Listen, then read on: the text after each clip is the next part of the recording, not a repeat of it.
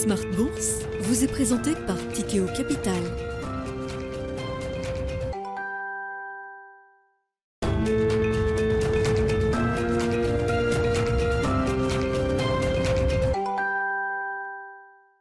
C'est reparti pour Smart Bourse, votre double dose quotidienne de marché en direct sur Bismart. Chaque jour à la mi-journée, 12h30, 13h et en fin d'après-midi, la grande édition pendant une heure à partir de 17h en direct, rediffusée à 20h sur Bismart TV. Émission que vous retrouvez chaque jour en replay sur bismart.fr et en podcast sur l'ensemble de vos plateformes. Au sommaire de cette édition ce soir, des euh, marchés, actions en Europe qui restent plutôt bien canalisés après une séquence intense. Hein, je vous le rappelle, l'épisode de rebond violent depuis la fin septembre qui s'est calmé depuis avec un retracement de 5-6% pour les grands indices européens. Le CAC 40 évolue désormais dans ce, range euh, de 5-6% d'écart entre le sommet qui a été atteint le 13 décembre dernier à plus de 6800 points et le creux récent qui a été marqué en, en début de semaine sous les 6400 points. Le CAC 40 s'établit entre ces deux bornes autour de 6500 points en cette fin de séance avec une petite baisse à l'arrivée ce soir. Vous aurez les infos clés de marché dans un instant avec Alix Nguyen. Nous évoquerons évidemment les grandes questions de 2023. 2022 euh, a permis de répondre déjà à quelques questions. Euh, toutes les questions ne sont pas répondues, comme on dit désormais pour 2023. Et la question des politiques monétaires euh, reste une question ouverte depuis notamment que la Banque du Japon a envoyé un signal un peu différent des signaux habituels envoyés par la Banque du Japon depuis 30 ans. Nous aurons l'occasion d'en revenir avec, d'y revenir avec nos invités de Planète Marché dans un instant. Et puis dans le dernier quart d'heure, nous nous focaliserons sur un univers d'investissement qui a particulièrement souffert cette année dans le monde des actions, l'univers des petites et moyennes capitalisations boursières qui n'a vraiment pas profité d'ailleurs du rebond qu'on a pu observer sur le mois d'octobre et le, mois de novembre. Année noire donc, d'autres manières de le dire pour les, les small caps. Euh, nous en ferons le bilan avec euh, Cécile Aboulian, spécialiste de cette classe d'actifs qui sera avec nous en plateau à partir de 17h45.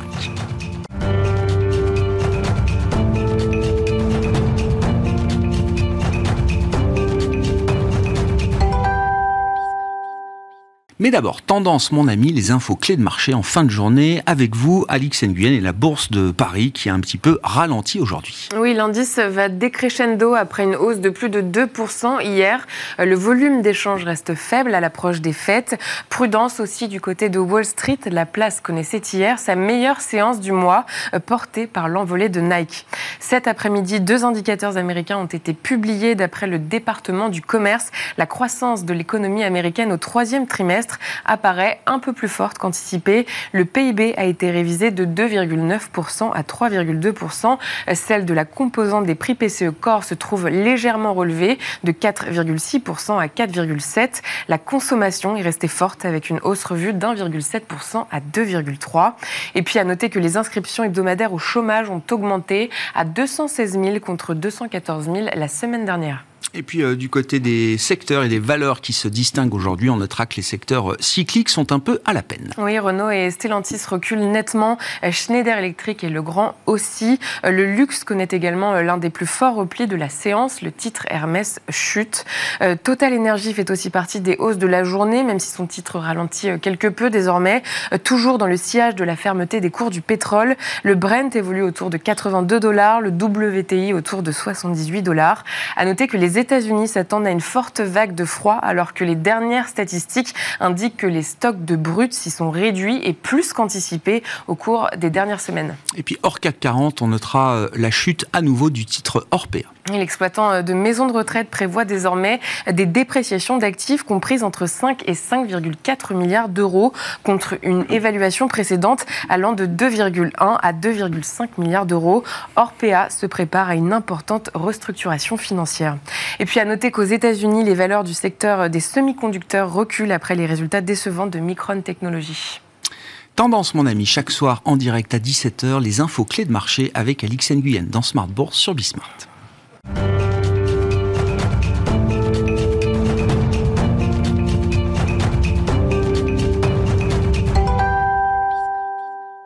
Trois invités avec nous chaque soir pour décrypter les mouvements de la planète marché. Zakaria Darwish est avec nous euh, ce soir, responsable des solutions taux et crédit de CPR Asset Management. Bonsoir euh, Zakaria. Bonsoir Grégoire. Cyriac Dayan nous accompagne également, gérant diversifié chez Sanso IS. Bonsoir, Bonsoir. Cyriac. Et Stéphane Prévost est avec nous également en plateau. Bonsoir Stéphane. Merci d'être là. Vous êtes directeur général de la financière responsable. Les fins d'année sont généralement un peu lancinantes pour les journalistes, je le dis. Hein. C'est-à-dire que l'actualité tourne un peu en rond et il faut euh, rivaliser d'imagination pour dresser les, grands bilans de ce qu'on a déjà répété des centaines de fois tout au long de l'année. Sauf que 2022 est une année euh, spéciale jusqu'au bout avec un dernier rebondissement euh, en date qui nous a été offert par la Banque du Japon en début de semaine. Zacharia, je vous regarde, je me tourne vers vous. Est-ce que le Japon, le pays le plus vieux, le plus vieillissant du monde, le plus déflationniste du monde, est-ce que la Banque centrale du Japon est en train d'envisager que le réglage de cette politique monétaire puisse aller dans un sens différent de celui dans le sens dans lequel elle va depuis 30 ans, c'est-à-dire toujours plus d'assouplissement et d'accommodation monétaire? Alors, il y a le changement de, du gouverneur du Japon, Kuroda, qui arrive, et peut-être qu'il veut laisser une, feuille, on va dire, plus propre à son successeur. Mais si on regarde le mouvement du Japon, effectivement, c'est une surprise. Euh, c'est une surprise, même s'il y avait des, éléments fondamentaux qui poussaient pour cette, pour cette, j'allais dire resserrement monétaire, mais c'est peut-être un gros mot pour, pour, un élargissement de la bande de fluctuation du taux, disons, disons, disons japonais. On peut y voir, on peut avoir une lecture à trois éléments. Le premier, c'est que et c'est la raison qui est présentée par la Bosch, c'est que c'est de dire que c'est un sujet de fragilité financière, de stabilité euh, et de fonctionnement du marché. Aujourd'hui, la Bosch détient la moitié du stock euh, d'obligations euh, japonaises. elle a un bilan qui est extrêmement élevé, 120% du PIB. Pour, à titre de comparaison, la BCE, c'est 60%, la Fed, c'est 30% du PIB. Donc eux, ils sont à 120%. Donc on sent qu'il y a une limite là-dessus. Donc ça, c'est le premier point. Le second point, si on regarde les chiffres de l'inflation, euh, même si, la, même si euh, les, prévisions euh, sur l'année civile, l'année fiscale 2023, sont plutôt pour une, baisse de l'inflation, si on regarde l'inflation au Japon, on est quand même sur quelque chose d'historique. 3,7%. On ne l'a pas vécu depuis bien, bien, bien longtemps. Et c'était la dernière fois qu'on l'a vécu, c'était une hausse de TVA qui était artificielle. Donc là, on a quand même un, un, moteur pour, pour, pour, bouger en, fait, en, ça. Et en trois, il y a quand même, euh, et pour moi c'est l'élément le plus important, c'est le yen. Euh, cette année, on a vécu un yen à, à 150, à 150 euh, un niveau de 150 par rapport au dollar. Et je pense que là, on se retrouve dans un contexte favorable où la, la Banque du Japon peut euh, peut contrebalancer tout ce qui se passe au, niveau de la devise sans pour autant, euh, sans pour autant créer un, effet d'appel sur, la, sur, la, sur sa bande à 50 BP, donc mmh. sur, euh, sur, sa bonne haute de, fluctuation, vu qu'on est sur un fin d'année et qu'il y a des volumes qui sont moins faibles. On a vu que ça a été challengé plusieurs fois cette année, ça a poussé à une augmentation substantielle de, du bilan encore cette année, contrairement aux autres banques centrales.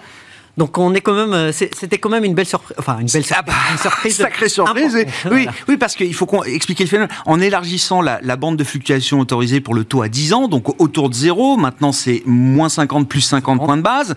Euh, cette bande, elle avait déjà été un petit peu élargie, je crois. Euh, historiquement, on était peut-être parti sur du moins 10 plus 10 et puis moins 25 plus 25. Enfin, bon, en tout cas, c'est moins 50 plus 50 aujourd'hui pour maintenir quand même les taux dans cette bande il faut acheter encore plus. C'est exactement ce qui s'est passé cette semaine. Exactement.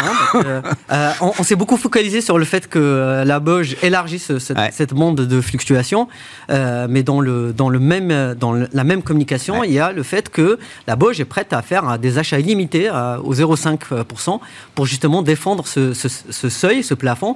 Et on voit que c'est bien efficace parce qu'en fait, après l'effet d'annonce où on est allé titiller les 50 points de base, les 0,5%, ah on est plutôt à 0,35, 0,40 aujourd'hui. Et il n'y a pas de vendeur euh, de JGB à, ces niveaux-là. Est-ce que le marché imagine que la Boge franchira d'autres étapes? Est-ce que le marché imagine que la Boge sortira des taux directeurs négatifs? C'est la dernière banque centrale du monde à maintenir un, taux euh, directeur négatif à moins 0,10 euh, oui, même si la communication officielle, je répète encore une fois, n'est pas du tout dans cette ligne-là. C'est un ajustement technique destiné à garantir la soutenabilité de la politique d'assouplissement monétaire. voilà ce que nous dit Kuroda. C'est exact. C'est c'est très beau. Je dirais même que c'est trop beau. Oui, c'est très japonais. Il s'est même excusé que les investisseurs puissent avoir eu le sentiment d'être trahis. Euh, oui, il, met, il, met, il, met, des mots dessus. D'autres banquiers centraux ne l'ont pas fait du tout. Pas de la même manière. mais, mais effectivement, c'est exactement ça ce qu'on vit. Mais en mon sens, ce qu'on vit, c'est euh, un début. Euh, la Banque du Japon est dans une politique de risk management. C'est-à-dire qu'elle aussi voit une inflation qui va arriver au pic, qui va ralentir. Mais, euh, mais, très concrètement, il y a un risque. On voit que cette montée sur les derniers mois de, des chiffres d'inflation au Japon, ce n'était pas du tout ce qui était mm. attendu. Euh, donc, elle est dans une, dans une logique de j'amorce un, j'amorce un simili resserrement monétaire au cas où je me trompe sur mes prévisions d'inflation. Syriac, vos commentaires, ce que vous inspire effectivement l'annonce de la Banque du Japon qui vient parachever une année dont on a déjà tous compris qu'elle avait enterré l'ère des taux négatifs, le grand choc monétaire, le grand reset obligataire, euh, etc. Euh, je sais que le Japon, c'est toujours très loin, qu'un investisseur européen n'est pas obligé d'être investi au Japon, en tout cas, c'est pas le cœur de son, son portefeuille, mais c'est quand même un pays du G7, c'est quand même une grande banque centrale, c'est quand même une des devises les plus liquides au monde, qui sert sur énormément d'opérations de marché, et euh, pour parachever tout ça, les Japonais, avec des rendements zéro, voire négatifs, sont toujours euh, euh, très intéressés par les rendements qui peuvent être offerts, euh, à commencer par notre dette européenne. Je pense que le sujet de la BOJ, en priorité, c'était l'yen, hein, ça a été dit, mais globalement, ils ont essayé de, faire peur au marché en disant on va intervenir. Ils sont même intervenus plusieurs fois pour un résultat quasi nul. Donc à un moment donné, pour arrêter la dépréciation du yen, il n'y avait plus d'autre solution que de s'attaquer à la question des taux.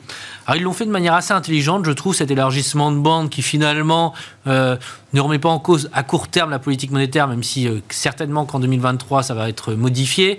Euh, ce qui est un peu bizarre, c'est le timing. C'est-à-dire le faire euh, fin décembre comme ça, alors que personne l'anticipait. Euh, ce timing est un peu étrange, honnêtement.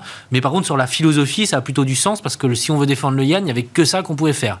Il y avait un autre élément un peu technique, mais que la courbe de taux japonaise était extrêmement bizarre parce que jusqu'au 10 ans, on était tenu et le 11 ans, 12 ans, 13 ans, n'avait pas du tout ça, était plus tenu. Donc ça, ça faisait un truc très très bizarre sur la courbe de taux japonaise qui n'était pas très cohérent. Donc tout ça, à mon sens, était logique, mais par contre le timing est quand même assez étonnant parce qu'on a quand même appris depuis 20 ou 30 ans que les banques centrales doivent un peu préparer le marché et pas et là pour le coup ils ont sorti ça un peu du chapeau. D'où la réaction sur le yen, mais aussi du, sur le Topix ou sur le Nikkei qui mm. pour le coup ont, fortement corrigé. Le dernier élément, je pense qu'il faut resituer ça dans l'ensemble global et vous avez raison, c'est que la, la BOJ c'est un peu le grand écart avec toutes les autres banques centrales. Hein. Nous, la BCE nous annonce 2,50, 3, voire 3,50 dans quelques mois. La Fed va aller à 5 et la BOJ restait à 0 ou 0,5. Alors pour le carry trade, alors c'était très facile de hmm. se financer en yen, mais ça posait quand même un problème. Donc ça, c'est un peu tout cet environnement qui a fait bouger la Banque centrale japonaise. Est-ce que c'est vraiment le risque inflationniste, même si c'est vrai qu'il y a eu quelques chiffres un peu plus élevés? Je n'ai pas le sentiment que la, big picture japonaise au niveau économique soit très inflationniste. La démographie, la logique économique japonaise, c'est pas une économie qui est fondamentalement inflationniste, même s'il peut y avoir des facteurs un peu plus inflationnistes à court terme. Mais c'est plutôt, à mon sens, une réponse sur le yen qui posait vraiment problème au niveau de l'économie japonaise ça casse quand même une idée très forte dans le marché. Enfin, moi, ça fait 15 ans que je suis les marchés. S'il y a un truc euh, sur lequel tout le monde est d'accord, était d'accord, c'est que jamais la Banque du Japon euh, ne changerait, que la Banque du Japon continuerait d'acheter toujours plus, d'être toujours plus accommodante. Et là, ça vient quand même casser cette idée euh, très forte qui restait euh, peut-être le dernier point d'ancrage dans, le, dans un monde monétaire complètement bouleversé au terme de cette année 2022. Euh, Alors je comprends que c'est marginal, que c'est très fin, mais, c'est quelque chose que les marchés ont désormais en tête. Ah, clairement, il y a une boutade en gestion qui dit si on n'a pas perdu de l'argent à vouloir jouer la hausse des taux japonais, on n'a jamais été gérant. Donc c'est vraiment quelque chose de... Ça fait 30 ans qu'on attend cette hausse des taux japonais qui est jamais venue. Je ne pense pas qu'on ait un mouvement qui va vraiment être une forte hausse des taux japonais, mais en effet, ça inverse la tendance. Et finalement, c'était le dernier rempart, la dernière banque centrale, des grandes banques centrales qui n'avait pas fait ce move-là. Et c'est assez cohérent qu'en 2022, finalement, on a réaligné toutes les banques centrales sur une logique qui est plus euh, agressive dans les hausses de taux. Mais encore une fois, les hausses de taux japonais, euh, on nous parle d'un range moins 0,50 plus 0,50. Ça va peut-être se décaler petit à petit, mais ça sera vraiment limité. Mais symboliquement, vous avez raison, ça marque un peu le peut-être pas la fin, mais en tout cas une tendance d'inversion mm. qui se diffuse partout dans le monde, qui a commencé dans certains pays émergents, qui est arrivée par la Fed, puis la BCE. la BCE qui, pour le coup, a tapé très fort jeudi. Mm. Et là, c'est peut-être le point le plus important sur les marchés, à mon sens, depuis sur un mois. Et la BOJ qui arrive un peu en dernier un peu en queue de peloton, mais qui finalement qui pas contre... le clou, quoi. Qui n'est pas à contresens. Et c'est ça qui est important, comme en effet, c'est qu'on a une tendance de fond. Encore une question, euh, enfin, au regard, encore une fois, du, poids euh, de l'économie japonaise, du poids du yen, du poids de ce que représente le yen dans un grand nombre de positions et de l'appétit structurel des Japonais pour de la dette avec un peu plus de rendement que la leur, la nôtre notamment en Europe. Est-ce que ce, bouger de la Banque du Japon et ses conséquences peut-être demain, est-ce que ça peut avoir oui, des impacts sur les marchés euh, globaux? Est-ce que ça a déjà eu des impacts sur les marchés globaux au-delà des actifs japonais? Alors, euh, vu l'écart du mouvement, 25 points de base, euh, il faut relativiser, le, il faut relativiser cet écart entre les deux, d'autant plus que les, les, taux, les taux dans les autres économies sont montés de beaucoup plus. Donc cet écart-là, cet écart de carré est toujours là. Mais effectivement, ça peut amener, si ce mouvement est plus structurel, si cette bande a été élargie de 25 points de base, mais qu'elle continue de s'élargir pour aller vers, un, vers une courbe qui est plus flottante ou moins de contrôle de la courbe des taux, de la courbe ou un, ou un contrôle qui est sur un point qui est plus proche euh, on peut s'attendre à, ce que les actifs qui soient le plus détenus par les Japonais, sur lesquels il y avait un, appétit important en termes de carry, bah, puissent souffrir un peu. Je pense particulièrement à la dette australienne. Euh, L'Australie, en fait, euh, il y a une proximité géographique, c'est économique. Et, euh, et, les Japonais sont historiquement investissent beaucoup en Australie parce que c'est un, une devise à haut, rendement. 20% de la, de, la, de la, dette australienne est détenue par des Japonais, donc ça, ça peut faire un peu mal. les seconds auxquels on peut penser, c'est la France. Ils ont entre 10 et 15% de la, de la dette française, donc ça, ça peut avoir un impact. Et troisièmement, les la dette, une certaine, une certaine, certain type de dette euh, bancaire européenne, qui elle aussi, sur laquelle les Japonais ont énormément d'appétit et qui peuvent être euh, sur lesquels on peut voir des flux négatifs, en tout cas. Et, il y a des poches de marché sur lesquelles ils sont très présents, quand même. oui, et c'est important parce qu'en fait, on s'attend sur 2023, la BCE ne va plus, va ne plus être là pour acheter de l'émission de, la dette, de la dette européenne. On s'attend à, à, à un je vais dire un pipeline, une, offre. une activité qui est assez importante. Une offre d'émission obligataire. Voilà, que ce soit de la partie État ou de la partie euh, euh, dette d'entreprise. Donc il faut bien, il faut bien qu'il y ait de la demande ailleurs pour, pour venir euh, absorber ça. Si les Japonais sont pas là, ça peut faire, ça peut manquer quelque part. Stéphane, vos commentaires en tant que gérant action là et comment vous regardez ce, ce match, ce bras de fer entre les marchés et les banques centrales? On, espérait qu'on allait laisser ce match en 2022. Bon, il y a encore visiblement une petite partie à finir, au moins un tie-break euh, peut-être encore pour 2023. Oui, il y aura du mouvement encore en 2023 hein, de la part des banques centrales. J'ai pas beaucoup de, commentaires à ajouter euh, euh, par rapport à ce qu'ont dit mes deux éminents confrères sur le sujet qui, qui, connaissent ça mieux que moi. Ce que je vois effectivement, c'est que par rapport à la situation du Japon, il y a quand même un niveau de dette, d'endettement du PIB euh, de 250%, la moitié détenue par la banque, il fallait défendre le yen, euh, la Banque du Japon, pardon, il fallait défendre le yen, donc il y a quelque part, euh, c'est vrai que le calendrier n'était pas annoncé, mais c'est un mouvement de défense relativement sain. Petit, petit mouvement, grande conséquence.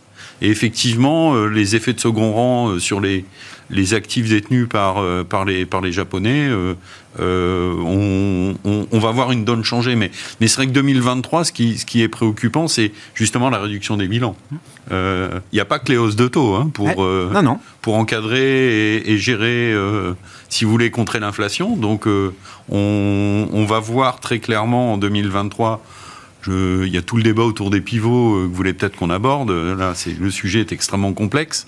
Euh, moi, je ne trouve pas que ce débat soit forcément intéressant sur les taux pivots parce que c'est plutôt le taux terminal et on a fait l'essentiel. Donc aujourd'hui, je préférerais voir les effets vraiment réels de la de lutte contre l'inflation, même si on sait que structurellement elle va, elle va diminuer. Mmh. Mais euh, je, je pense que il faudrait se détacher un petit peu plus pour les gérants des banques centrales qu'on ne le fait parce que on a je bien qu'on aimerait bien, mais euh, on a vu qu'en 2022 on avait des revirements complets. Et donc, euh, il va falloir aussi que certaines banques centrales remettent un peu plus de, confiance dans leur discours, euh, au niveau du marché parce que je pense que clairement. Euh, Vous pensez à quoi, Stéphane? Ah bah moi je pense clairement la volte. Je, je, me souviens très bien de la volte-face de Monsieur Powell au mois de septembre. Je me souviens très bien. vous avez vu la volte-face de Madame Lagarde encore le mois dernier. moi ce que j'appelle, oui, c'est un pivot au quiche au carré. On était un peu au quiche. le, le, marché a pensé qu'on a pensé qu'on ne serait pas plus et boum, c'est là où on remet comme à Jackson Hole une couche sur. non mais attendez, vous m'avez pas bien des, compris. Des stratégistes qui disent bon bah ok, on a fait l'essentiel de hausse des taux, le taux pivot c'est maintenant et, il faudrait que les banques centrales rebaissent les taux prochainement, mais elles le feront pas. Il faut pas. Donc là, il faut les écouter. non, mais parce que euh, bah euh, j'ai entendu beaucoup de gens qui m'ont expliqué très exactement que euh, les banques centrales avaient tout faux, qu'elles s'étaient complètement trompées, que l'inflation n'était pas transitoire et qu'il fallait pas écouter les banques centrales. Ces mêmes gens-là nous disent aujourd'hui, ouais, il faut les écouter, il faut les ah, écouter dur comme fer. Ouais, mais il faut, je pense qu'il faut les, il faut les écouter là-dessus. La hausse des taux n'est pas terminée. C'est clairement, à mon avis, on n'y est pas encore. Maintenant, l'essentiel est fait. Je pense que la, la, partie la plus douloureuse en termes de taux, de hausse de taux, elle, est franchie. Maintenant, c'est, je, moi, ce qui me préoccupe plutôt, c'est la réalité macroéconomique et ce qui va suivre derrière. Parce que si on parle de la classe action pour 2023, ce qui est plutôt préoccupant, et, et, je sais de quoi je parle, parce que mécaniquement, en 2022, quand on était valeur de croissance et qualité, euh, c'était quasiment impossible d'avoir une performance par rapport au marché. Euh, et, d'ailleurs, on voit bien après de très bonnes années, euh, en 2020, en 2021, malgré des événements exceptionnels, on voit bien qu'en 2020, tous les gens en croissance souffrent. Mmh. Donc, mais la, ce, qui, ce, qui, ce qui, dans ce contexte-là, par rapport au mouvement de taux où on devrait peut-être avoir un petit peu moins de perturbations, euh, justement. Euh, on devrait moins subir ces effets d'annonces de banques de banque centrales, bien qu'il y ait des réductions de liquidités. Ça, je, mhm. je, tiens, je tiens à le souligner. Euh, et donc, c'est la réalité macro qui va, prendre un peu le dessus. J'espère qu'on va revenir à une lecture plus micro. Et elle vous inquiète ou elle vous rassure? Parce que la réalité macro de l'Europe, c'est que pour l'instant, on n'est toujours pas en récession, que le PIB américain du T3 vient d'être révisé encore à la hausse. c'est plutôt plus résilient aux États-Unis, c'est un peu plus résilient en Europe. Donc, je pense que pour l'instant, euh, je ne vois pas de scénario euh, macro catastrophique en, en 2023. Et, et je pense que c'est ce qui explique explique probablement la tenue du marché. Alors on le voit un peu qu'après coup, c'est vrai. Eh On avait des raisons d'être plutôt pessimiste là-dessus. Mais du coup, euh, c'est là où je pense qu'en 2023, à la faveur de multiples valorisations qui sont même plus attractifs qu'il y a un an, si on avait fait cette émission il y a un an, euh, sur les valeurs de qualité et de croissance, ben, on a quand même, euh, pour les gérants, une capacité à aller chercher des entreprises qui vont avoir, ben, un, un endettement relativement faible, deux, une capacité à faire progresser les bénéfices dans un contexte structurellement inflationniste, c'est-à-dire que la croissance va coûter plus cher. Le monde a changé. On n'est plus dans une croissance déflationniste. Donc c'est là où on va voir justement la mise en œuvre des stratégies des, des managements et la qualité d'exécution. Alors, ça veut dire quoi? Ça veut dire concrètement euh, aller chercher ces entreprises qui euh, sortent leur épingle du jeu, ont une faible dette, ont une capacité à, à maintenir un certain pricing power, mais surtout des business models avec des rentabilités élevées. Euh, et, une capacité à maintenir des marges. Il y a eu trop peu de discrimination. Alors, au-delà du, de la grande divergence et de, des, grandes, des grands facteurs de style, value, croissance, il y a eu trop peu de discrimination dans un univers comme le vôtre, vous trouvez, ah, à travers cette année ah 2022 On a été très discriminé, justement. Ces, valeurs-là, on, mais dans cet univers, ceux qui auront la capacité à s'en sortir par rapport à ceux qui n'ont pas justement cette compétence d'exécution, etc., le marché n'a pas encore révélé ça. Le marché a clairement... Euh, sanctionner ces valeurs-là, quand bien même le contexte et l'environnement et ce qu'on a devant nous devraient plutôt ramener euh, la faveur des intervenants sur ce type de dossier hmm. au fil de l'année. Hmm. Et, ça, c'est une conviction que, que, l'on a. Ce qui fait qu'aujourd'hui, euh, pour être très clair, euh, on a plutôt ramassé les dossiers et, et on a plutôt un niveau de cash un peu faible. Euh, ça n'empêche pas, le fait d'être exposé n'empêche pas d'avoir un portefeuille très défensif, plutôt résilient avec une forte visibilité justement. Mmh. Et c'est ce qu'on a mis en œuvre en ce début d'année dans notre, dans notre stock picking. Et je pense qu'en 2023, on devrait euh, avoir euh, logiquement de, meilleurs résultats que ce qu'on a connu sur 2022. les, les, drivers, ce qui, va, ce qui va guider le marché sera différent de ce qu'on a vécu en 2022. Oui. Je reviens quand même aux banques centrales, toujours, Syriac. Ah parce qu'on a, on a dit un mot de la BCE, et vous, vous l'avez dit euh, fort justement. C'est peut-être d'ailleurs l'événement principal de cette fin d'année, ce que j'ai appelé le pivot au quiche, au carré de Christine Lagarde, qui voulait aussi son moment Jackson Hole pour euh, remettre un peu, recaler les anticipations. Elle l'a fait de manière euh, extrêmement explicite, extrêmement dure, extrêmement engageante, en préannonçant deux hausses de taux de 50 BP et possiblement une troisième dans la conférence de presse, euh, en annonçant une réduction du bilan, certes graduelle à partir du 1er euh, mars, mais n'oublions pas également tous les repayements euh, qui vont être opérés par les banques, qui ont profité d'une liquidité gratuite pendant très longtemps auprès de la Banque Centrale Européenne. Et on sait qu'il y a des repayements très importants qui vont arriver à la fin du premier semestre, je crois. Tout ça pour dire que la Banque Centrale la plus quiche en 2023 sera la BCE. Alors elle, elle pense ou elle espère être la plus quiche.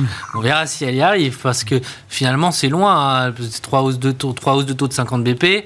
Euh, je pense que finalement euh, Madame Lagarde, elle a voulu euh, remettre le pricing du marché à un niveau qui lui semblait plus correct. Ce 3,25, 3,50 pour moi, il est un peu théorique. C'est-à-dire que, euh, voilà, elle nous dit c'est ça. Et pourquoi elle nous dit c'est ça? On sait pas, Je ne sais pas si elle ira à 3,50. Entre-temps, elle peut changer d'avis deux fois. On verra. Par contre, ce qui est sûr, c'est que directement, les taux 10 ans, eux, ont remonté.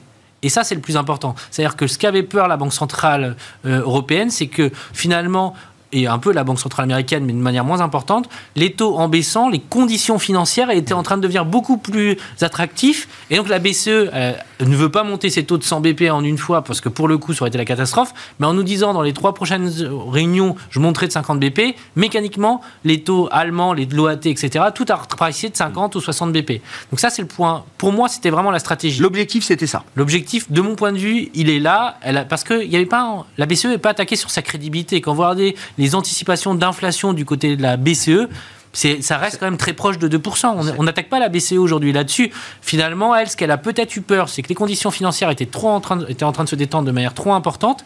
Et, et ça rejoint un peu ce qu'on disait, finalement, la macroéconomie, alors que durant l'été, on anticipait tous des récessions assez rapides en zone euro, bah, la récession, elle a du mal à venir. Alors, c'est plutôt une bonne nouvelle en absolu. Mais pour la Banque centrale qui espérait que la récession casse l'inflation, et l'inflation en, zone euro, elle est encore à 10,1, bah, finalement, ce moteur-là, il va peut-être être beaucoup moins important.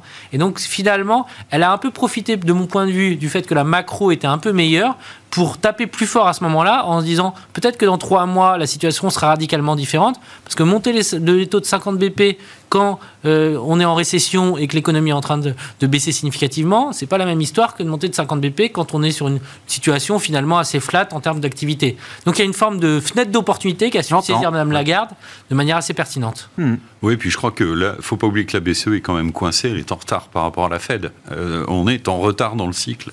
D'où le fait qu'elle sera encore plus au quiche quand la Fed pourra elle peut-être se permettre d'être euh, plus neutre ou en pause. Oui. En tout cas, dans sa restriction je pense que Si elle l'avait pas fait, le marché aurait pu s'inquiéter. Euh, on aurait pu avoir des troubles sur le marché euh, plus importants que le mouvement de court terme que l'on a eu le, jour de l'annonce. Je sais pas, quand je vois l'écartement des spreads le jour de l'annonce, euh, ah bah, C'était. Bah euh, oui, je pense que le marché s'est inquiété, moi, ce jour-là. Mais vous voyez qu'après. Euh, il n'était pas la veille. Hein. Non, non, mais il y a une stabilisation. Après, derrière, vous avez un mouvement d'humeur du marché sur, sur de telles annonces. Ce qui est normal, il y a un, il y a un, il y a un effet de contre-pied.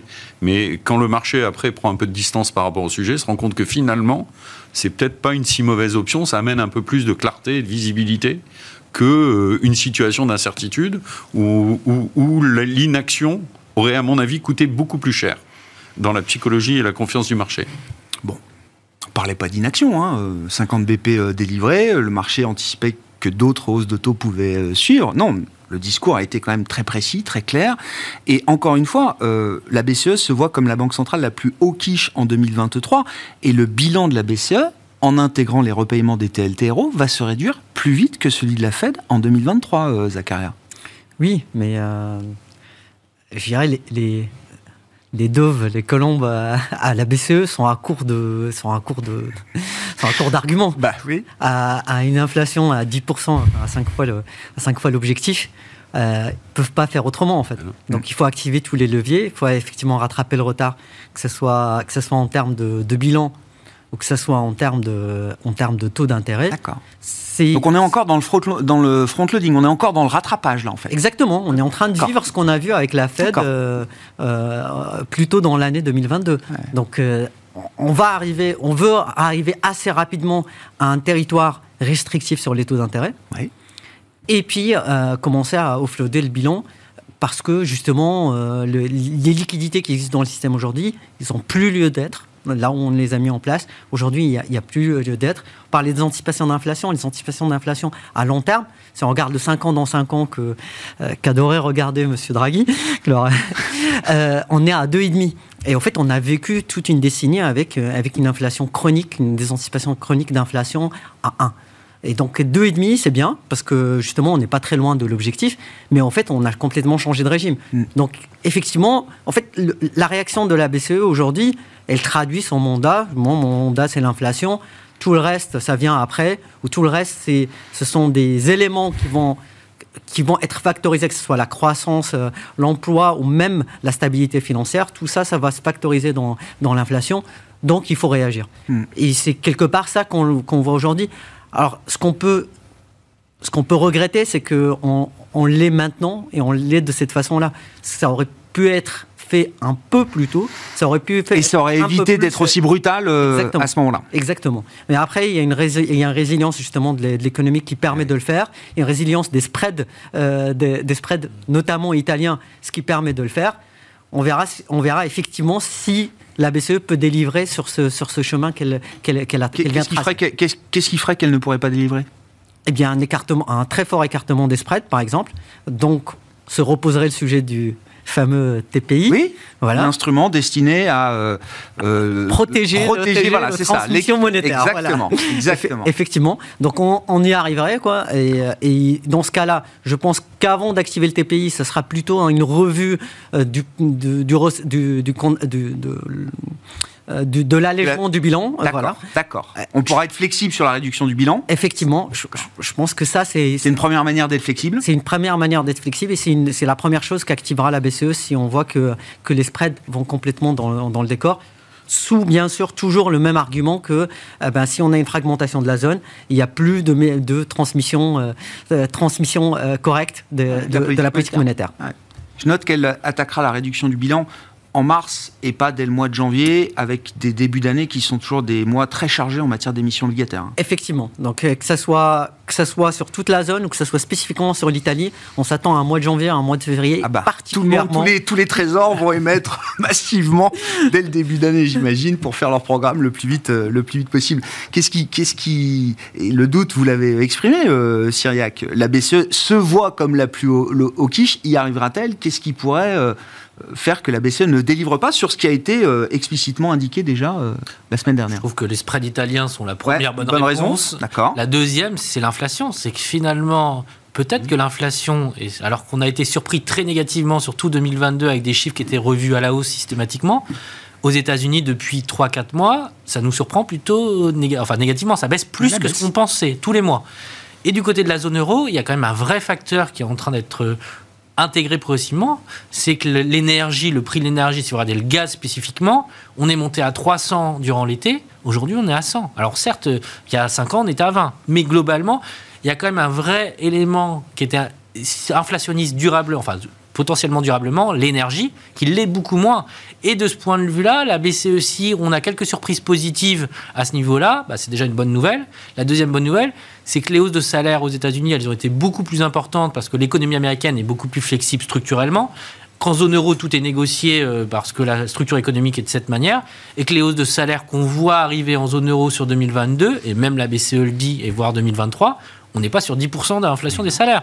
Et donc globalement, la boucle prix-salaire qu'on peut craindre, et je ne remets pas en cause l'intérêt de monter les taux pour justement arrêter cette spirale, mais si on a quelques bonnes nouvelles du côté des salaires et de cette spirale inflationniste, plus une baisse de l'inflation headline ou cette inflation globale qui inclut l'énergie et l'alimentaire, à ce moment-là, peut-être que la BCE va se dire, bah, j'ai peut-être pas besoin de taper si fort, si rapidement. Hmm. Mais il faudra quand même que ça soit très concret. Je veux dire, ils ne prendront pas le risque. Et ça, Oui. c'est peut-être le point le plus important. Oui. C'est qu'il y a l'expérience des années 70. hein. Enfin, alors, tout le monde, on est revenu tous à ce niveau-là. Mais c'est très important. C'est que l'erreur de politique monétaire majeure des années 70, c'est d'avoir finalement cru que l'inflation était morte, alors qu'elle elle est à renaître de ses cendres dans quelques mois. Et qu'on a été obligé, pour le coup, au début des années 80 avec Volcker, du côté de la De Fed, mettre les taux avant. de mettre les taux à 20. Ouais. Et ça, les banques centrales, elles ont cette expérience-là. Et je ferai le rapport avec euh, ce qu'avait fait Bernanke en 2008. Et il avait pris l'expérience japonaise de ce qui s'était passé. Et c'est pour ça qu'il s'est lancé dans un quantitative easing. Et les banques centrales, pour ça, elles ont quand même une vraie, finalement, un track record très long. Et je pense que la peur de la Banque centrale européenne ou américaine, elle est là. Et c'est pour ça. Que d'inverser complètement la tendance, je pense qu'ils vont être sûrs de leur coup avant de le faire. Oui, c'est pas un ou deux chiffres d'inflation, euh, de décélération de l'inflation qui suffiront à faire bouger euh, les équilibres au sein des, des, des grandes banques centrales. Euh, parmi les sujets de l'année euh, 2022 que je voulais aborder euh, avec vous spécifiquement d'ailleurs, euh, Stéphane, euh, 2022 que j'appelle l'année anti-ESG. Quand on regarde, non mais c'est pas contre l'ESG, au contraire. Quand on regarde Les vents contraires à l'ESG. oui, voilà, une année de absolument. vent contraire. Ouais, ouais. Bon, les, les secteurs qui surperforment ne sont pas les secteurs euh, les plus euh, ESG. euh, je crois que tout le monde, euh, tout le monde l'a compris. Non, moi, ce qui m'a marqué dans le débat autour de l'ESG, toujours très riche, toujours très dynamique, c'est la politisation de ce débat. C'est-à-dire qu'on a un monde anglo-saxon, et il y a, on a fait une émission il y a deux, trois semaines là-dessus, pour dire que c'était pas facile d'être un gérant vert aujourd'hui ou un gérant ESG aujourd'hui. À la fois, le monde anglo-saxon se détourne de l'ESG. Bon, euh, pour des euh, excuses ou des arguments euh, juridiques, hein, il y a beaucoup de grands fonds américains qui estiment que l'ESG permet pas d'être, euh, de, de- de- comment dire, de garantir l'engagement fiduciaire, notamment qu'ils ont vis-à-vis de leurs clients. En tout cas, c'est une raison qui est de plus en plus invoquée et qui justifie que certains de ces grands fonds américains quittent un certain nombre d'alliances, d'organisations tournées vers le net zéro, l'économie décarbonée, etc. Ça les même- arrange bien. hein. et ça les arrange sans doute au passage. C'est pour ça que je parle de politisation du débat. Et de l'autre, on l'a vu il y a trois semaines à travers euh, Mmh. un- une étude qui est parue dans plusieurs médias européens, dont Le Monde. On en a largement parlé ici. On voit des organisations qui attaquent les stratégies euh, censées être les plus vertueuses, article 9, euh, pour des investissements dans des entreprises euh, d'énergie euh, on parle d'Enel, de Nextera, d'Engie, d'Iberdrola, bref, des grands énergéticiens dont on peut estimer qu'ils sont quand même aussi une partie de la solution, quand ils vont déployer des dizaines de milliards d'euros d'investissement, pas dans 50 ans, dans 2, 3, 5 ans, pour installer des dizaines de gigawatts de puissance électrique générée par des énergies renouvelables. On parle de quelque chose qui dépasse euh, la relance du nucléaire en France telle qu'elle est présentée par le gouvernement aujourd'hui. Bref, il y a deux forces d'opposition à l'ESG là qui sont en train de taper sur l'ESG de part et d'autre. Et donc je me demandais comment vous viviez ça et comment est-ce qu'on remet l'ESG euh, au carré et comment est-ce qu'on redonne un peu de, de, de- de- de force à l'ESG. Bah, je euh, j'ai j'ai pas vu euh, tout l'article en détail hein, que Je vous le recommande. auquel vous faites allusion. Oui, oui, mais je, vais- je vais m'empresser de je vais m'empresser de le regarder. Vous en doutez bien. Euh, je, je trouve je trouve déjà que c'est un peu dommageable euh, de, de critiquer la la, multipli- la multiplicité des approches qu'on peut avoir et de jeter l'opprobre euh, en particulier sur une approche euh, dite progressiste, c'est à ça que vous faites allusion, c'est-à-dire qu'on peut rentrer aujourd'hui des acteurs qui émettent beaucoup de CO2 dans la production d'énergie parce qu'il y a cet espoir et cette ambition de, de transition. euh, à venir, horizon court, moyen ou long terme, et euh, c'est une approche possible euh, de la façon de faire de la, de la, Bah, de la finance durable. C'est ce qu'on demande à la finance quand on dit euh, il faut que la finance soit verte et que la finance finance Ouais, la transition énergétique. Ouais, là où je, je, je mets un bémol quand même à l'approche, c'est que je voudrais pas qu'on réduise SFDR et l'article 9 D'accord. à la seule dimension Environnementale. environnementale. Je vous rappelle que Oui, mais c'est l'événement. Oui, alors, c'est l'événement. C'est- oui, l'éléphant dans la pièce, quand même. Bah, c'est un positionnement important qui ont, qui ont, qui ont été pris sur des fonds thématiques, notamment dès le départ. Et, et, euh, à juste titre. à juste titre, et c'est tout Ah à oui. fait logique, puisque euh, ils sont dans leur objectif d'investissement et ils sont parfaitement dans l'alignement euh, et de la définition, j'imagine, de l'investissement durable. Donc là-dessus, je dois dire que si l'article est assassin, je trouve ça plutôt maladroit et malheureux. Maintenant, l'article 9 euh, des SFDR, c'est aussi autre chose. C'est pas que la transition énergétique, c'est pas que l'alignement sur la taxonomie, les accords de Paris. Vous pouvez être tout à fait dans une notion d'investissement durable, et c'est notre cas par exemple, qui comprend une dimension environnementale, 100%, d'objectifs environnementaux, 100% d'objectifs sociaux, sans alignement sur la taxonomie, ni les accords de Paris. Et on peut faire de l'investissement durable en, en, faisant ça. Et donc, ça n'est pas que de l'environnemental, c'est aussi du social. Je n'ai pas parlé de gouvernance puisque le, le législateur, dans l'esprit, l'a directement induit dans la rédaction des textes. Donc je pense que euh, ce qui amène toute cette confusion, c'est qu'il y a eu quand même aussi des effets d'annonce d'acteurs qui se sont rués probablement sur l'article 9 et qui se sont rendus compte que euh, en termes techniques, en termes de contenu, en termes de justification ex post, ça allait être très compliqué, et que là, il y avait un risque par rapport à, des clients qui pourraient réclamer euh, par rapport à une promesse euh, qui était faite lorsqu'ils avaient souscrit, donc un décalage dans l'alignement. Il y a aussi une difficulté qui est liée euh, euh, à la mise en œuvre des textes, parce que les textes sont pas forcément euh, extrêmement clairs non plus et d'une limpidité extraordinaire dans leur mise en œuvre. Donc, pour des sociétés de gestion qui sont pas forcément spécialistes sur la question, hormis des fonds thématiques, bah oui, on peut identifier clairement un, un, risque juridique et, et, donc une logique de, de, de se retirer. Maintenant, il euh, y, a, y, a, une chose qui a disparu, c'est la notion d'impact. Mmh. Ça vous a pas échappé. Ah oui. euh, on parle plus d'impact. Ah Pourquoi oui. bah Parce que l'impact, c'est quand même un concept très flou qu'il n'y a pas de méthodologie unique et que ça allait être extrêmement compliqué. Mais, mais c'est ce, ce qu'il y a de plus important, Stéphane. Mais, oui. Mais... Avoir un portefeuille zéro carbone, c'est très bien. S'il a aucun impact et s'il finance pas la transition énergétique ou les transitions dont on a besoin, mais euh, on, ira, ça... on ira nulle part. Non, mais ça passe pas que par ça. Je veux dire, l'ESG, ça sert pas qu'à la transition énergétique. Non. Euh, ça mais là, en l'occurrence, c'est la grande tromperie des fonds verts. Ben oui, mais a... là, c'est bien le sujet dont euh, on parle. Lisez la, la, tribune qui est bien faite, le billet d'humeur de Philippe Sedbon, aujourd'hui paru dans les échos, mmh. qui dit attention, la transition, dans transition, déjà, effectivement, vous avez raison, et j'y souscris complètement. Oui. Une transition, ça prend du temps, ça se regarde sur du long terme. Donc là, je, je trouve qu'il n'y a pas de débat et je trouve que là-dessus, le, le, positionnement est clair. Mais la transition, elle se fait aussi à travers, pas que le climat, elle se fait à travers les enjeux sociaux qu'il y a derrière la transition énergétique. Elle se fait également euh, à travers le, le, climat, mais aussi la biodiversité et les pratiques de gouvernance. Et vous avez vu que sur la gouvernance, en 2022, plus que les autres années, sur l'ESG, il y avait une matérialité. Donc, je... Bon, il ne faut pas confondre financement de la transition énergétique et ESG. Oui, c'est ça. C'est un amalgame Exactement. qui s'est créé et il faut en sortir. Voilà, il faut en sortir et il faut garder à l'esprit que euh, derrière la complexité des textes qui sont là, bah, il faut garder une multiplicité des approches sur le marché parce qu'il n'y a aucun acteur qui détient une vérité unique dans, sa façon de faire les choses. Simplement, c'est vrai que la barrière à l'entrée aujourd'hui, elle est très forte et, elle est très élevée par rapport à dites-moi ce que vous faites, dites-moi comment vous voyez les choses et démontrez-moi que vous le faites. Et, là, clairement, on a franchi euh, des paliers dans l'exigence euh, des régulateurs. On voit même aujourd'hui euh, des autorités telles que l'AMF, au Luxembourg par exemple, avoir des interprétations différentes de ce qui se fait chez d'autres régulateurs. Alors en France, on a la chance d'avoir une AMF qui a posé un cadre relativement, je dirais, plus clair, plus ouvert, peut-être un peu plus permettant un peu plus cette multiplicité inclusif, cette multiplicité, cette... un oui, cadre voilà. inclusif. Merci. Ouais. C'est l'adjectif que je cherchais. Un contexte plus inclusif pour les pratiques des acteurs de marché. Ouais. Et, et c'est une bonne chose. Voilà. Bon, je ne sais pas si le sujet vous intéresse, mais tout le monde est engagé aujourd'hui sur ces thématiques ESG. Euh, alors, il y a la question de comment on finance la transition énergétique, comment la finance peut participer à l'accélération de la transition euh, énergétique et puis le sujet ESG en tant que tel. Je sais pas ce que vous inspire euh, cette discussion et puis cette année 2022 euh, sur le plan des débats que ça a pu générer.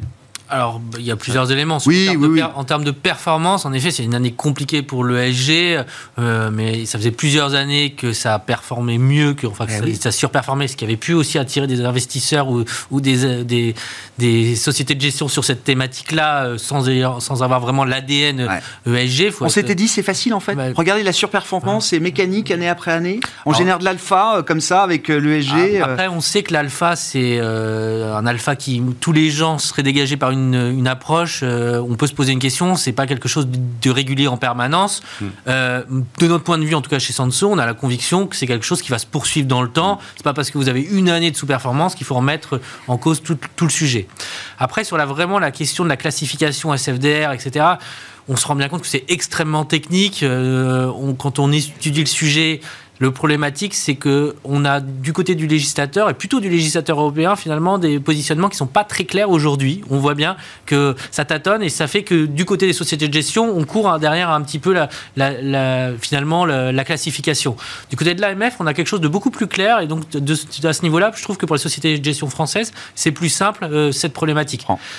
Après, il y a un problème de fond qui n'est pas réglé, qui à mon avis ne sera jamais réglé. C'est est-ce qu'une société de gestion ou un fonds qui est SR peut avoir du total dans son portefeuille?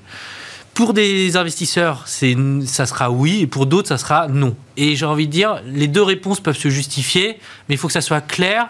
Et à ce niveau-là, j'ai un peu l'impression qu'on retourne en rond parce que c'est quelque chose sur lequel on peut débattre, mais il n'y a pas de bonne réponse. Parce que si vous jouez la transition, il faut investir sur des, des, enfin, des sociétés de type Total. Mais si vous dites, si vous êtes un peu rigoriste, Il y a peut-être mieux que Total, hein, je Oui, sais pas. hein. Total, Non, mais Total, c'est le. français. Oui, oui, mais c'est l'épouvantail, justement. C'est Oui, le problème de Total. je le prends sciemment. C'est qu'il y aura toujours trop de haine sur Total pour qu'on puisse en parler euh, sereinement, euh, y compris dans le monde euh, financier. Et donc, il faut que les sociétés de gestion, finalement, avec, aient un cadre extrêmement clair et que la classification SFDR, en particulier 9, qui est le sujet, nous permette d'avoir une Mais vision. ça, c'est le client qui le tranchera euh, à la fin. Est-ce que j'autorise Total ou pas dans le, Oui, mais le le portefeuille, dans la stratégie dans laquelle. euh, Sauf je- que le client, à un moment donné, euh, il a besoin d'avoir un législateur clair sur ce sujet-là, sur ce sujet-là, parce que finalement, euh, il a le sentiment aujourd'hui que les sociétés de gestion ont peut-être un peu trop de marge de manœuvre. Et donc, c'est de son point de vue, nous, en tout cas chez Sanso, on est demandeur d'avoir un législateur qui cadre encore plus la situation, de manière à ce que finalement, les choses soient carrées pour l'investisseur et pour l'asset. Un mot là-dessus pour conclure, euh, Zacharia, dans cette, euh, ce, ce débat autour de l'ESG qui a été très animé cette année. hein. Euh, bah, alors, bah, du côté obligataire, déjà, au fait, la sous-performance de l'EG est pas si claire que ça. Ah. Que, au fait, typiquement, pour calculer justement l'écart, on prend en fait un émetteur, le même émetteur qui a des obligations, on va dire, dites vertes ou, ou qui finance un certain aspect de l'ESG et des obligations qui sont qui n'ont pas d'engagement. Et en fait, on compare les deux et on se rend compte cette année que la différence de taux d'intérêt, de prime de risque, Ouais. elle est d'environ entre 5 et 10 points de base, donc 0,05 et 0,10%. C'est-à-dire que quand même le EG, en fait, euh, paye bien en fait, dans le monde obligataire. Vous, avez une, vous avez un risque en moins, en fait. Vous- S'il y a une Non. certaine cherté à acheter un papier, EG, euh, un papier par exemple vert, euh, par rapport à un papier classique. Donc c'est d'un point de vue performance, ce n'est pas si intuitif que cela. Voilà. Ouais, je comprends. Et donc, ça incite l'émet- l'émetteur est incité à, à- à émettre Euh, Tout à fait. du Donc, green ou du social bonds Exactement. plutôt qu'une obligation classique. et donc, on il, a, voit- il a une prime pour lui en termes de financement. Exactement. Donc on voit de plus en plus d'émetteurs, de plus en plus d'entreprises qui font un, qui font un programme d'émissions vert ou un programme d'é- d'émissions euh, ESG selon leur domaine. Par exemple, typiquement social sur la partie euh, immo- immobilier. On voit du vert sur les énergéticiens. Et au fait, on voit que bah, les émissions, il y a plus d'appétit d'investisseurs, mais c'est normal parce qu'il y a cette année, il y a de la, dé- il y a de la décollecte sur le segment obligataire, mais sur le segment ESG, ça collecte. Eh ouais. Donc euh, voilà. Donc il y a de la demande et, euh, vu qu'il y a de la demande, eh ben, les taux d'intérêt que payent les émetteurs sont plus faibles. On s'arrêtera euh, pour ce soir, mais le débat euh, reste ouvert et se poursuivra bien sûr en 2023 avec vous, euh, messieurs, entre autres. Merci beaucoup d'avoir été les invités de Planète Marché. Zakaria Darwish, CPR Asset Management, Cyriac Dayan, Sanso Yes et Stéphane Prévost, la financière responsable.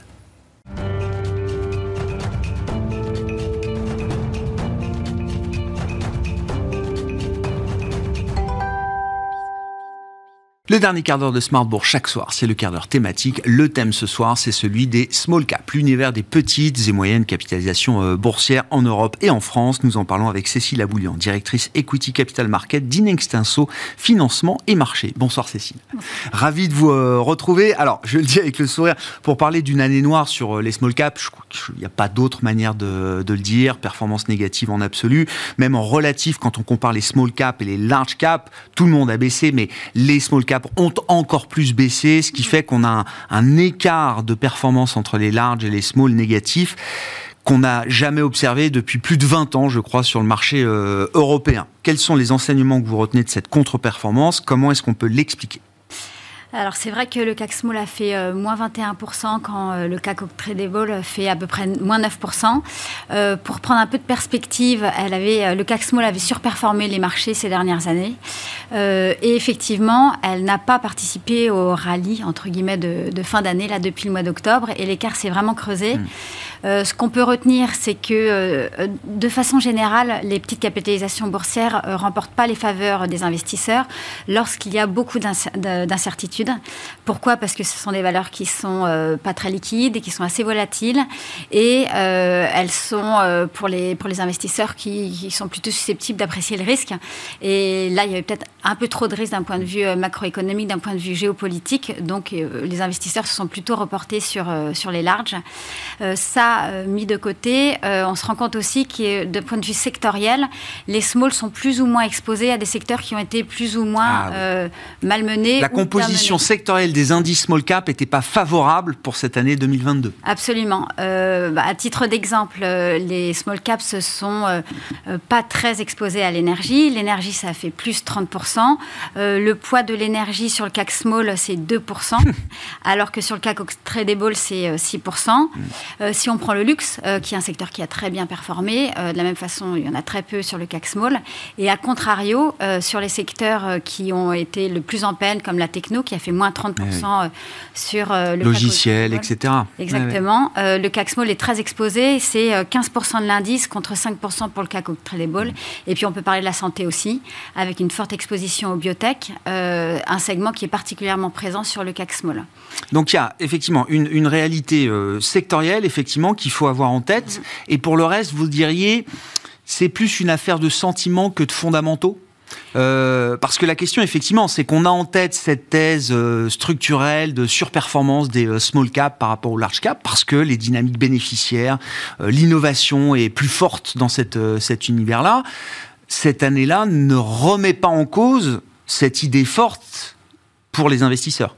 Alors effectivement, quand on regarde euh, les attentes des analystes sur 2023, euh, pour euh, les valeurs qui sont suivies sur le CAC Small, eh ben, on attend de la croissance, de la croissance de chiffre d'affaires, de la croissance des BPA, on attend des dividendes en hausse, les bilans ne sont pas surchargés, on a des, ratios de dette nette sur EBITDA qui sont en dessous de 3, qui est la moyenne sur 5 ans. on a vu un fléchissement du free cash flow sur l'année 2022, mais il attendu en croissance en 2023. Donc aujourd'hui, le CAC Small se paye avec une légère décote sur sa médiane 10 euh, ans. Euh, on est sur un niveau de PE euh, de 17 fois contre 19 fois sur les 10 dernières années. Donc il y a une légère décote qui, compte tenu des perspectives, euh, est, relativement euh, non, non justifié parce qu'il y a encore du potentiel. Et effectivement, les moins 20%, euh, alors qu'on attend, par exemple, 12% pardon, de croissance des PPA en 2023, c'est effectivement à mettre en perspective avec les secteurs qui ont été les plus touchés. Et, et peut-être que ça crée des occasions d'investissement. Hmm. Euh, voilà, au-delà de, au-delà de la performance 2022. Bien sûr.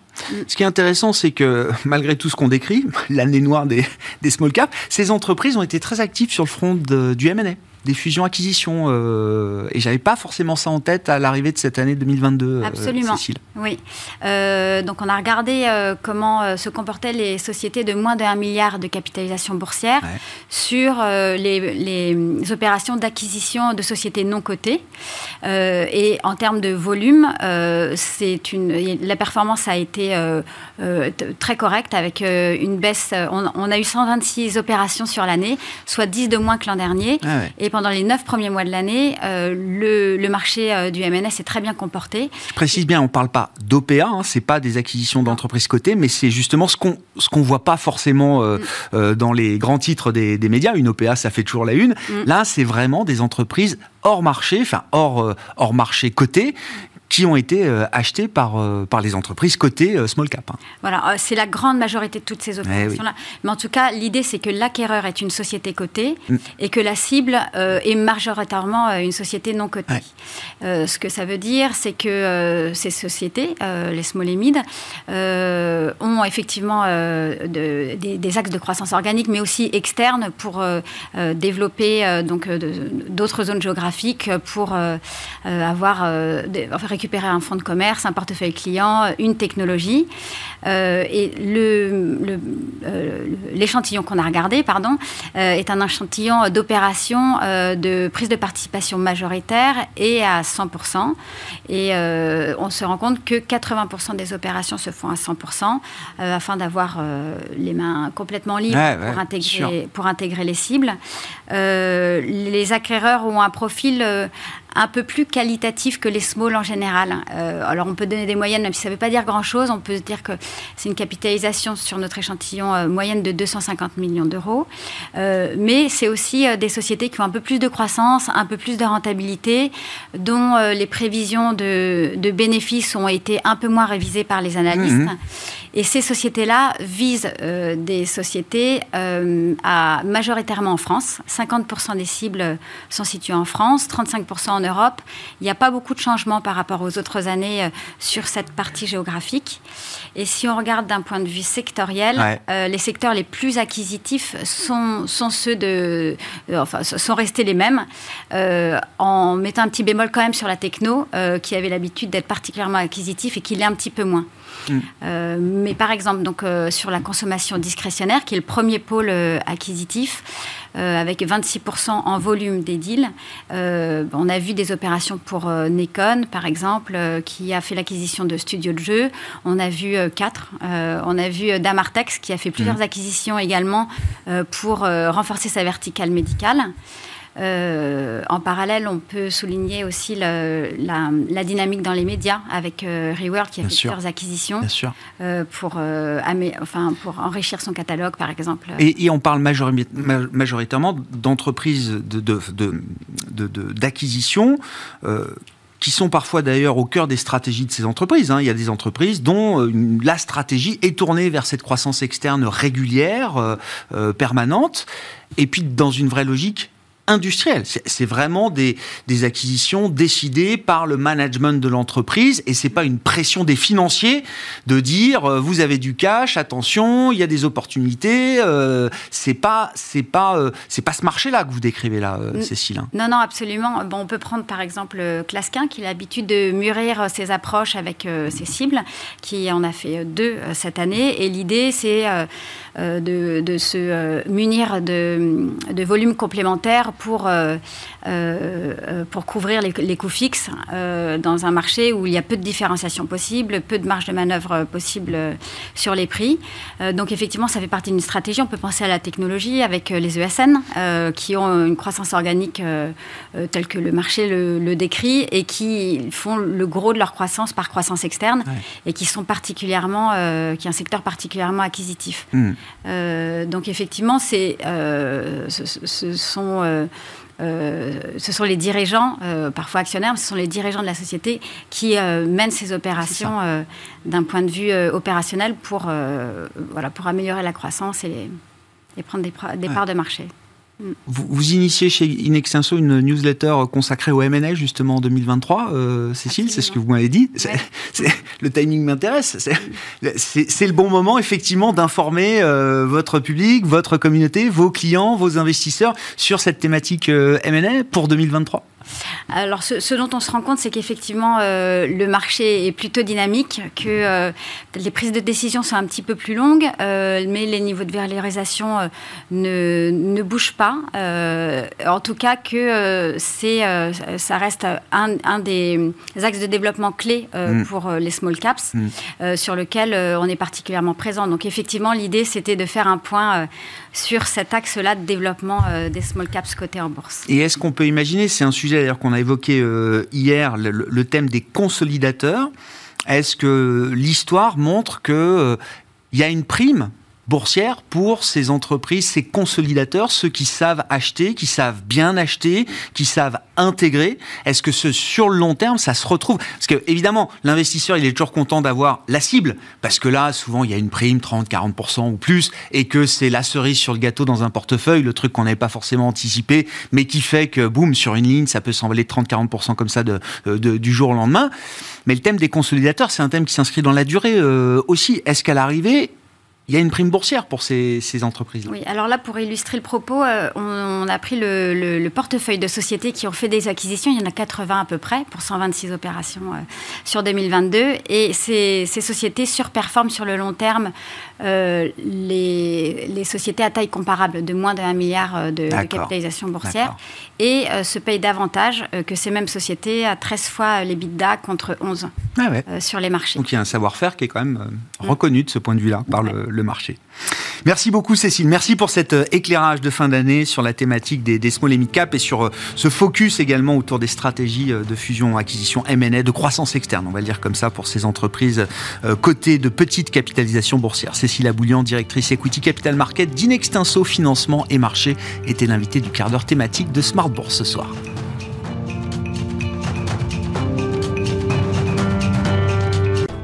Smart Bourse vous a été présenté par Tikeo Capital.